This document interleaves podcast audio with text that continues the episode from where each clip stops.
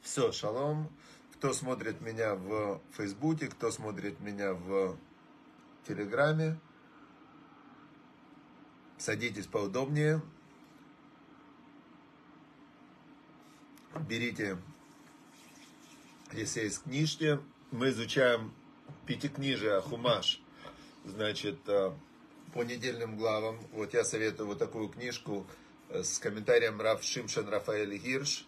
Это чудесная книжка, ее издал Яков Генсис. Значит, э, Яков Генсис это замечательное издание, я прям получаю огромное удовольствие. Вся Тора с комментарием Раф Шимшан Рафаэля Гирша. И, значит, книжка, вторую, которую мы изучаем, это Мишли, притчи царя Соломона. Это издали ее в Харькове, и есть издательство в книжниках. В, те, кто живут в России, могут э, в книжниках заказать, а те, кто живут во всем остальном мире, могут заказать прямо у нас на сайте. Э, очень советую, это Мишли с э, моим комментарием. Два года мы изучали. Очень прям и хорошая, приятная. Кстати, я вам советую заказать ее. Можно заказать много, чтобы дарить. Это лучший подарок. Мудрость царя Соломона. Это самое, самый лучший подарок. Итак, сегодня глава, которая называется Эмор. Эмор, скажи. Значит, говорит э, Бог Моисею, Машера Бейну, он ему говорит, что скажи, скажи потомкам, сыновьям Аарона, значит, священникам, и идет, значит, э, идет священникам очень много указаний, как, э, как значит, э, они могут заходить в храм. И вы знаете, очень священником быть очень сложно. Очень сложно быть священником. Знаете почему? Потому что если священник где-то что-то делал не так, то что? Все, он умирал. Он умирал. То есть это огромная ответственность и огромное такое совершенно невероятное, а, знаете как, строгость Эмор. Ты, главное, не можешь Эмор, глава Эмор. Мы идем по обычному календарю. Значит, поэтому сегодня мы будем в Мишле изучать это техника, техника подводит. Чуть-чуть техника сегодня подводит. Подводит техника. Теперь, а какое это имеет отношение, а какое это имеет отношение к коинам, к недельной главе? Ведь все имеет отношение к недельной главе. Я вам скажу. Вот смотрите, у нас подводит техника. И когда техника чуть подводит, то тут сигнал прерывается, тут качество не очень, тут еще что-то. То есть техника на сегодня, она играет колоссальную роль в нашей жизни. А когда коин, вот в недельной главе сегодня рассказывается, что коин должен быть без э, мум, это без ущерба разного. Он должен быть прямой, он не может быть кривой, он не может быть там однорукий, однопалый. У него, в общем, любое, любой э, дефект, вот дефект, я забыл это слово, любой дефект в коине делал его непригодным для служения. Он уже не мог зайти в храм и приносить жертвы, и кушать жертвы. Это все было у него запрещено ему, если у него были дефекты. Теперь, если дефекты могли быть у него со здоровьем, со здоровьем внутри. И дефекты у него могли быть в, значит, э, он коснулся мертвого, нечистота. Интересно, что я читал сегодня одно исследование, которое удивительно подтверждает, э, почему дефект, почему дефект он является запретом в духовной работе, да, в такой, ну, высокого уровня. Понятное дело, что просто Коин продолжал соблюдать все заповеди, продолжал молиться, но именно в храм он не мог заходить и приносить жертвы, как бы быть, участвовать в службе он не мог. Значит, э, был такой э, академик Павлов, знаете, да, такой был, который с собаками делал эксперименты и который э, доказал, что есть условная, безусловная рефлексия. В общем, а у него был еще один ученик, его звали Анохин. Анохин тоже он был физиолог такой, знаменитый физиолог. И он, значит, такой делал эксперимент. Я читал, мне так жалко было этих собачек. Значит, взяли собаку. У собаки есть вагус. Это нерв внутри, который отслеживает полностью состояние всех внутренних органов. Блуждающий нерв его называют, вагус. Есть у собаки нерв, который управляет, э, ну, там, седалищный нерв, который управляет движением, ноги и так далее.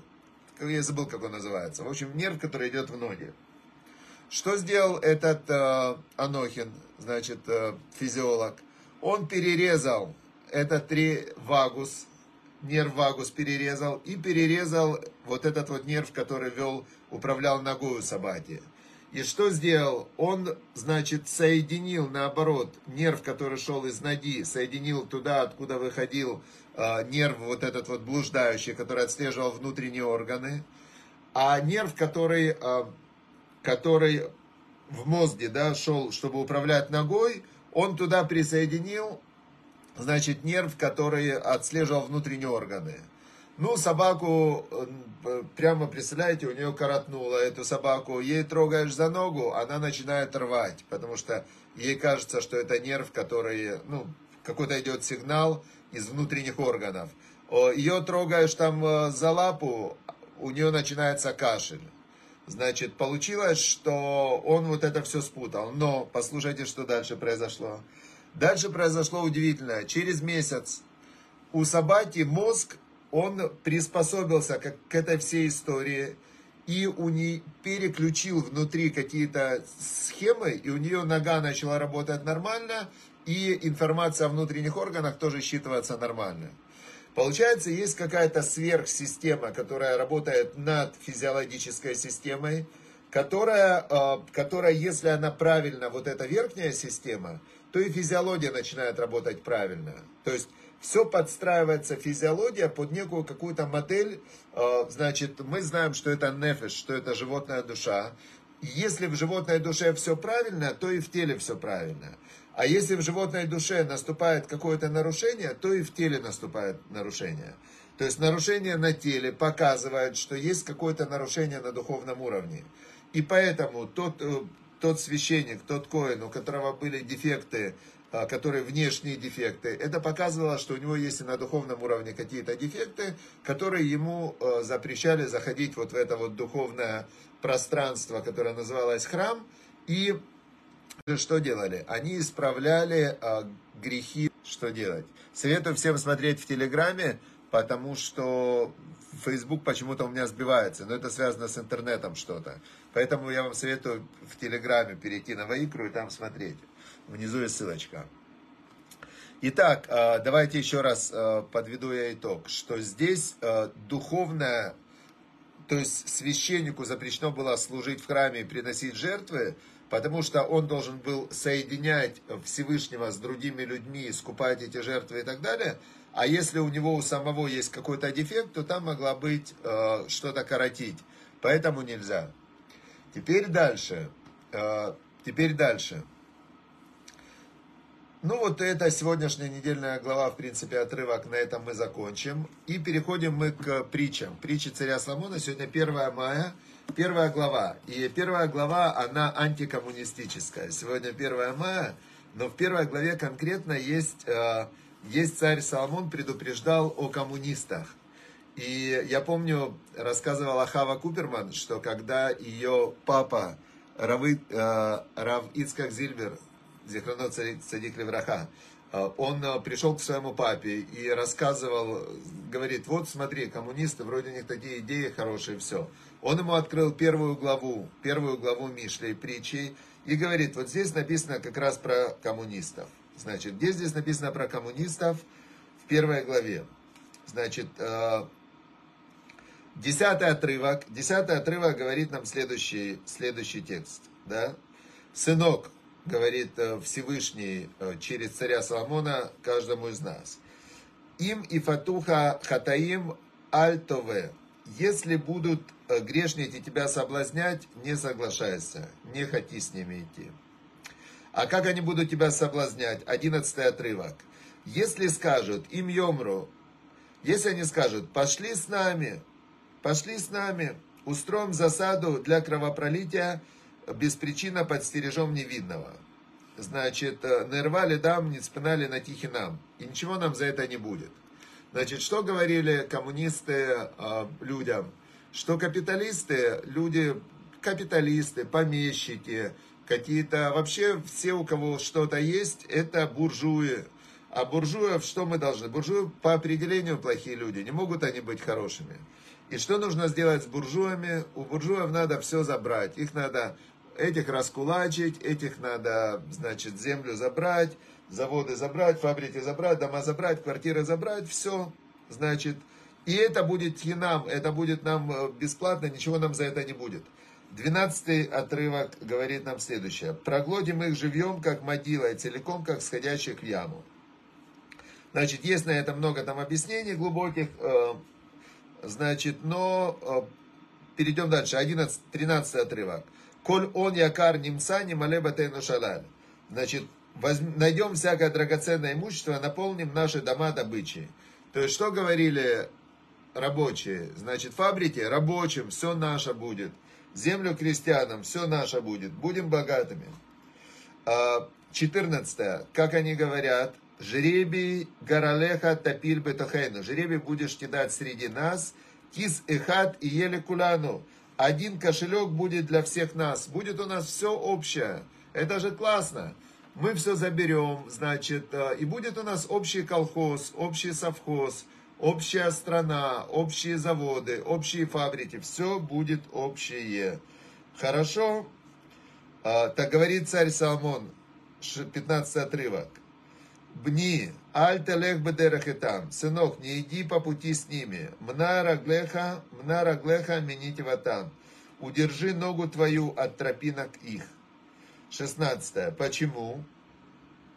Кираглеем ляра яруцу. Их ноги бегут козлу. В имаару лишь дам. И спешат они проливать кровь. Начинается террор. Смотри, как они делают. Они, значит, за добро, за все. А потом начинается террор. Коммунистический террор начался сразу. Все первые, которые были коммунисты, всех убили вторые коммунисты. Всех вторых коммунистов убили третьи коммунисты. Всех третьих коммунистов убили четвертые коммунисты. Было три или четыре волны террора, никого не оставили. Тихинам Мизора э, Арешет Бейне Коль Канав. Значит, потому что э, значит, что все это бесплатно раздают, думает птица, когда ее под сеткой кормят, э, ей сыпят зерно. Так он на примере притчи объяснил царь Соломон. Как ловили раньше птиц, насыпали зерно, а сверху сетка. Птица туда пошла, ее сетка закрыла, все.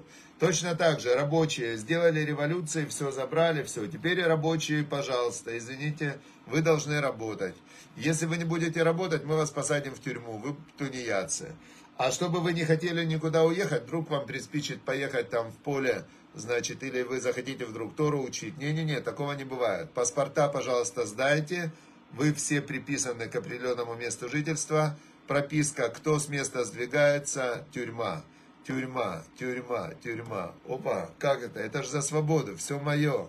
Нет, нет, это, это все, так думает птица, которую ловят. А, Кеннерхот кольбаце беца эт нефеш балав и ках. И дальше он дает уже 19 отрывок, он нам дает а, совет, который я очень вот из некоторые отрывки из Мишли я прямо выучил наизусть и стараюсь помнить о них всегда. 19 отрывок надо помнить всегда.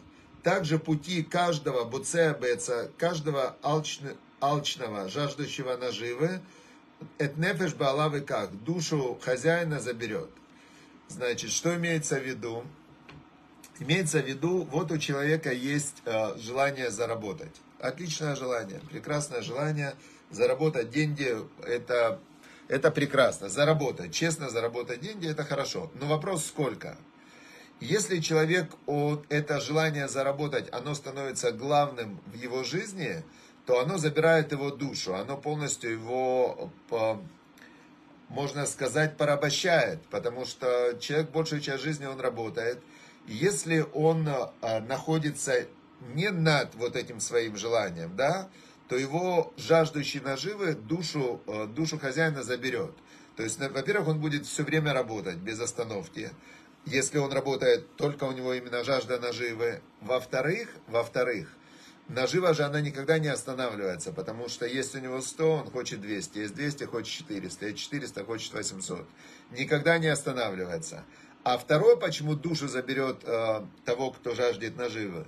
Потому что на вот этой вот э, войне, грубо говоря, это война. Жажда наживы – это война, это конкуренция, это чем больше денег, тем больше э, война. Потому что, значит, вокруг есть люди, которые говорят, коммунисты-то они остались, они никуда не делись.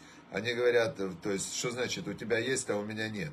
Тот, у кого есть, у него по-любому надо забрать. То есть неважно, заработал он или не заработал. Это так говорят коммунисты до сегодняшнего дня. Социалисты говорят чуть-чуть по-другому. Они говорят так, что забрать надо не все, а половину. Это как бы вся левая социалистическая вот эта история. Они говорят, что 50% это нормально. Ты заработал, 50% отдай и раздай. Кому раздай? Но те, кто не хотят работать, но они не хотят. Да, есть кто не могут, но вот эта грань между не могут и не хотят – она очень-очень э, такая размытая. И, но если ты не хочешь отдать, тогда мы заберем. Это коммунисты заберем прямо без остановки, еще тебя убьем. Социалисты говорят, нет, мы заберем по закону налоги, э, но если ты не отдашь налоги, мы тебя посадим. Теперь преступники, они говорят э, по-другому. Они говорят, нам все это государство нам не важно, мы просто заберем. Значит, по-простому. Вот. Есть преступники Робин, Гуд, Робин Гуда, которые они себя так называют. Знаете, как есть анекдот, когда Робин Гуд, он забирал у богатых и, забирал, и отдавал бедным но он впадал в ступор, когда встречал людей среднего достатка. Он не знал, что с ними делать, потому что ну, ему сложно было определить вот эту вот грань. Он, он богатый, уже надо забирать, или еще пока не надо забирать. Вот. Теперь а, капиталисты, они жаждут наживы, у них им и так плохо. Они все время говорит Тора, что сон работника, он, он как, как написано в Мишле, написано так, что Матукас э, Шната Авет. Значит, сладкий сон э, рабочего человека. Э, много или мало он кушал, у него особых забот нет, потому что он работает. А вот этому говорится там, в общем, капиталисту его богатство не дает ему уснуть. Он весь в заботах. Да, сладок сон рабочего человека, потому что мало-много он ел, у него ну, особо нет таких забот. У капиталиста вокруг него преступники, э, социалисты, коммунисты, налоговая, э, значит, э, с ним все судятся, да, то есть это очень интересная такая история, что, что в капиталистических странах, чем больше у человека денег, тем больше у него судов, то есть на него прямо со всех сторон нападают, ему тяжело и так, значит, вот, поэтому, а, поэтому царь Соломон нас в первой же главе предупредил. Он говорит, что «Коля буцея беца нефеш балавыка». Каждый, кто жаждет на, наживы, это заберет его душу по-любому. Или ты жаждешь наживы, тебе самому не хватает, или же тебе, ты догнал какую-то часть наживы, но ты тут же э, вынужден идти против себя же. И помните, последняя у нас была глава, это мы 31, подождите, это была у нас 30 глава вчера, и там была молитва царя Соломона. Он говорил так. Шав ведвар казав архек мимени, пустой лживо отдали от меня, раш веошер альтитенли, бедность и богатство не давай мне, и трефени лехем хути, накорми меня законным хлебом. Самое лучшее в этой сфере, в наживе, да, это законный хлеб, золотая середина, не быть слишком богатым, не быть слишком бедным, а, зарабатывать законно, как раз когда ты зарабатываешь, э, в, вот тут вот, вот эта золотая середина, это идеальный вариант. То есть ты зарабатываешь, ученые, кстати, посчитали, что уровень счастья резко растет, пока человек э, зарабатывает от нуля до, были раньше исследования до 5 тысяч, сейчас до 10 тысяч долларов в месяц, растет уровень радости невероятно, потому что то, что может позволить себе человек, который зарабатывает 10 тысяч долларов в месяц, э, ну, практически все. После 10 тысяч долларов в месяц уровень радости перестает расти и резко растет уровень забот. Уровень забот растет резко. Поэтому Дамир партнер нам всем желает, чтобы мы разбогатели. Но будем говорить амень, потому что Всевышний все равно каждому даст столько, сколько нужно ему.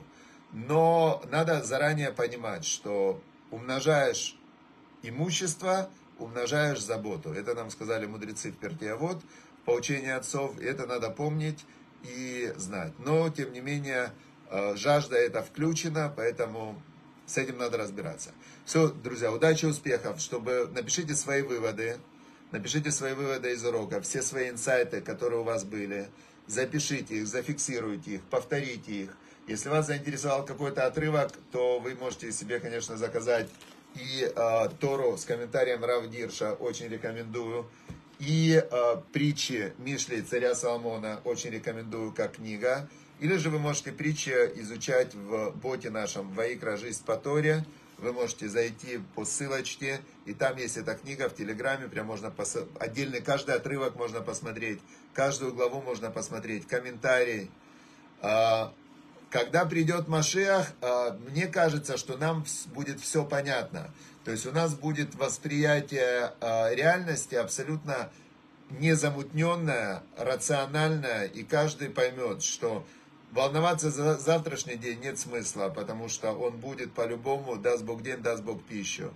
А, сожалеть о прошлом тоже нет смысла. И каждый человек будет, когда у него будет рационально работать мышление, именно рационально, он, ему не нужны будут излишества, он будет э, именно наслаждаться духовностью, наслаждаться э, настоящим, находиться именно не в каких-то своих мыслях и беспокойствах, а именно будет прям реально наслаждаться тем, что есть. Вот прямо вот и все, и ничего не бояться. Это будет, когда придет Машех. Все, счастливо, хорошего дня, чтобы Всевышний услышал ваши молитвы и выполнил для вашего блага. Все, подписывайтесь на каналы Вайкра, Вайкра Жизнь по Торе Бот и, значит, распространяйте, пожалуйста, чем больше людей учат Тору, тем, э, тем лучше, тем больше света в мире, тем э, лучше будет каждому из нас. Все, счастливо, до завтра.